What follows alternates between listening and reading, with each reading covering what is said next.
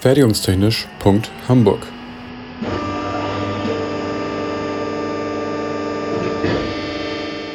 Ein Podcast rund um die Produktion.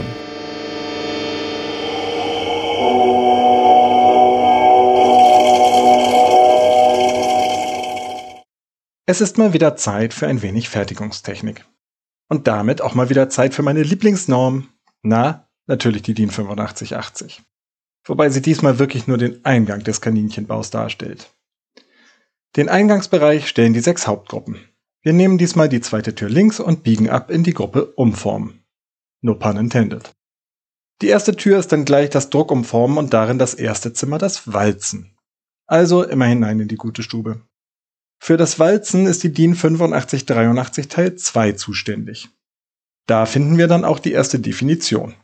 Walzen ist, ich zitiere, stetiges oder schrittweises Druckumformen mit einem oder mehreren sich drehenden Werkzeugen, den Walzen, ohne oder mit Zusatzwerkzeugen. Zu den Zusatzwerkzeugen komme ich eventuell später noch. In erster Näherung sind mit Walzen, häufig recht große und massive Zylinder, die sich drehen gemeint. Die Dampfwalze auf der Straße und das Nudelholz sind zwar tatsächlich von der bildlichen Vorstellung her naheliegend, die Wirkmechanismen sind allerdings komplett anders. Die Heißmangel, die einige ältere Personen noch kennen könnten, ähnelt vom Aufbau her einem Walzwerk, formt die Tischdecke aber hoffentlich nicht plastisch um. Nehmen wir mal ein einfaches Beispiel. Es soll aus einem quaderförmigen Klotz ein Stab mit rechteckigem Querschnitt und einer gewissen großen Länge hergestellt werden. Wir haben dazu zwei polierte Walzen aus hochfestem Stahl, deren Drehachsen horizontal, also liegend, angeordnet sind. Sie drehen sich gegenläufig, damit das Walzgut hindurch transportiert wird und haben einen Abstand voneinander, der etwas kleiner ist als die Höhe des Klotzes. Wenn jetzt die Einzuchtbedingung erfüllt ist, ziehen die Walzen das Rohteil in den Spalt hinein wodurch die Reibung und die Druckkräfte das Walzgut flacher gedrückt und in die Länge gezogen wird. Die Breite ändert sich dabei theoretisch nicht.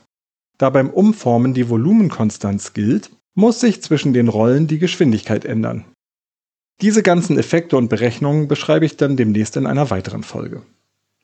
Also nochmal kurz, zwischen zwei oder mehr angetriebenen Rollen wird etwas zusammengedrückt und langgezogen und dabei ändert sich die Form. Eine Richtung wird meist kleiner, die andere dafür größer. Die Walzverfahren lassen sich noch weiter unterteilen, praktischerweise sehr systematisch. Ich beginne ausnahmsweise mal von unten.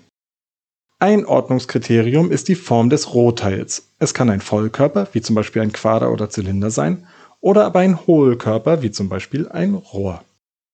Ein weiteres Ordnungskriterium ist die Form der Walzen. Ist die mit dem Werkstück in Berührung stehende Walzenfläche eine Zylinder- oder Kegelmantelfläche, so spricht man von Flachwalzen. Weicht die Fläche von diesen Formen ab, zum Beispiel mit Formrillen, so spricht man vom Profilwalzen. Diese beiden Anwendungen finden sich kombiniert unter allen der drei folgenden Verfahrensvarianten. Beispiele folgen dann später. Das Walzverfahren, das ich eben schon beschrieben hatte, nennt man Längswalzen. Das Walzgut bewegt sich ohne eine eigene Drehbewegung durch zwei oder mehr Walzen, und zwar orthogonal zu deren Drehachsen. Die zweite Variante nennt sich folgerichtig Querwalzen. Zitat Walzen, bei dem das Walzgut ohne Bewegung in Achsrichtung um die eigene Achse gedreht wird. Hierbei könnte sich zum Beispiel ein Zylinder zwischen zwei gleichsinnig drehenden Walzen rotieren oder ein Ring wird zwischen zwei gegensinnig rotierenden Walzen umgeformt und dabei um seinen Mittelpunkt gedreht. Letztendlich bleibt noch das Schrägwalzen übrig. Die Walzenachsen stehen dabei windschief zueinander, wodurch das Walzgut sich nicht nur um seine Achse dreht, sondern auch entlang dieser Achse vorwärts getrieben wird. Dann baue ich mal etwas zusammen. Mit der Ordnungsnummer 2.1.1.1.1.1 hätten wir die Verfahren des Flachlängswalzens von Vollkörpern. Das Profil Schrägwalzen von Hohlkörpern bekommt die Nummer 2.1.1.3.2.2. Zu abstrakt? Dann hole ich mal ein paar Musterteile hervor. Wenn ich zum Beispiel ein Vierkantrohr herstellen möchte, ohne vier lange schmale Bleche zusammenzuschweißen, dann könnte ich mir ein rundes Rohr als Rohteil nehmen und es durch vier Walzen schicken. Zwei davon liegen quer, wie schon oben beschrieben, und sind so breit, wie das Vierkantrohr breit sein soll. Dazu nehme ich noch zwei Walzen, deren Achsen senkrecht stehen. Diese sind so hoch, wie der Rohrquerschnitt hoch sein soll. Gucke ich von vorne auf dieses Walzgerüst, bleibt also eine rechteckige Öffnung mit den Außenmaßen des fertigen Rohres. Schicke ich das runde Halbzeug da hinein, werden die Seiten gerade gedrückt und in die Ecken hineingeformt. Voilà, ein Rechteckrohr. Einen halbrunden oder ovalen Querschnitt für einen Ring beim Goldschmied würde man zwischen Profilwalzen herstellen. Die korrekte Einsortierung wäre hier das Profil-Längswalzen von Vollkörpern. Das Reckwalzen ist eine sehr besondere Form dieser Unter-Untergruppe und bekommt irgendwann eine eigene Folge wo wir schon bei Ringen sind. Wenn ich den Durchmesser oder den Querschnitt eines Rings verändern möchte, dann greife ich zum Ringwalzen aus der Gruppe Flachquerwalzen von Hohlkörpern.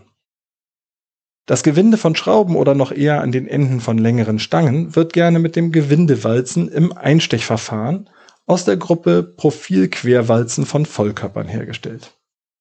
Für ganze Gewindestangen nimmt man eher das Gewindewalzen im Durchlaufverfahren aus der Gruppe Profilschrägwalzen von Vollkörpern, das auch Gewinderollen genannt wird.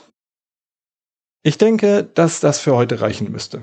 Wie gesagt, eine Folge zu Berechnungen beim Walzen folgt noch in diesem Sommer. Ach und übrigens, die Lehre an der HW Hamburg orientiert sich derzeit unter anderem am Constructive Alignment. Das bedeutet, dass die Lernziele, die Lehr-Lernformate und die Überprüfung des Lernerfolgs aufeinander abgestimmt sein sollen. Fertigungstechnisch.hamburg ist eine Produktion des IPT an der HAW Hamburg. Die Inhalte stehen unter der Lizenz Creative Commons Attribution Non-Commercial 4.0 International. Infos zur Lizenz unter creativecommons.org. Verantwortlich für die Inhalte des Podcasts ist Benjamin Remmers. Meinungen gehören den jeweiligen AutorInnen und nicht der HW Hamburg. Weiterführende Links und falls vorhanden Formelzettel finden sich in den Shownotes bzw. auf der Homepage. Für Fragen, Wünsche und Anregungen erreicht man uns unter info at fertigungstechnisch.hamburg oder bei Twitter unter @fertigunghh. Es gelten die Datenschutzbestimmungen der HW Hamburg